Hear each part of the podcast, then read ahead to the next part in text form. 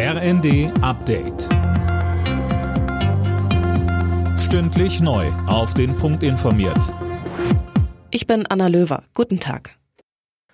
Weil der Strompreis immer stärker steigt, will Wirtschaftsminister Habeck den Strommarkt grundlegend reformieren. Sönke Röhling, wie will er das erreichen? Also wie es aus seinem Ministerium heißt, soll die Entwicklung der Strompreise für die Endverbraucher vom steigenden Gaspreis entkoppelt werden. Denn bislang ist es so, dass die Gaskraftwerke am Strommarkt in der Regel den Preis vorgeben. Wird Gas teurer, steigt auch der Strompreis. Und wie stark, das sehen wir ja gerade.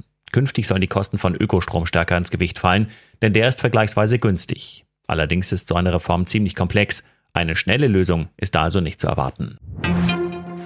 In der Ampelkoalition wird der Ton zunehmend schärfer. In einem Zeitinterview warf SPD-Chef Klingbeil Wirtschaftsminister Habeck fehlende Substanz in der politischen Arbeit vor. Bei der Gasumlage habe er handwerkliche Fehler gemacht. Die müsse man nun gemeinsam ausräumen.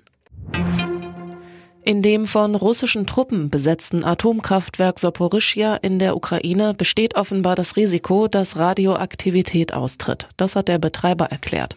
Demnach wurde die Anlage erneut mehrmals beschossen und beschädigt. Erst vorige Woche war das Kraftwerk nach russischen Angriffen vom Stromnetz getrennt. Experten warnten vor der Gefahr einer Kernschmelze, weil die Brennstäbe nicht mehr gekühlt werden konnten. Wie kann die Rente in Deutschland auf ein sicheres Fundament gestellt werden? Indem man einen Teil der Beiträge in Aktien investiert. Das ist der Plan von Finanzminister Lindner. Das Konzept will er noch in diesem Jahr vorstellen, sagte er nach einem Besuch in Schweden, wo es schon so ein Modell gibt. Alle Nachrichten auf rnd.de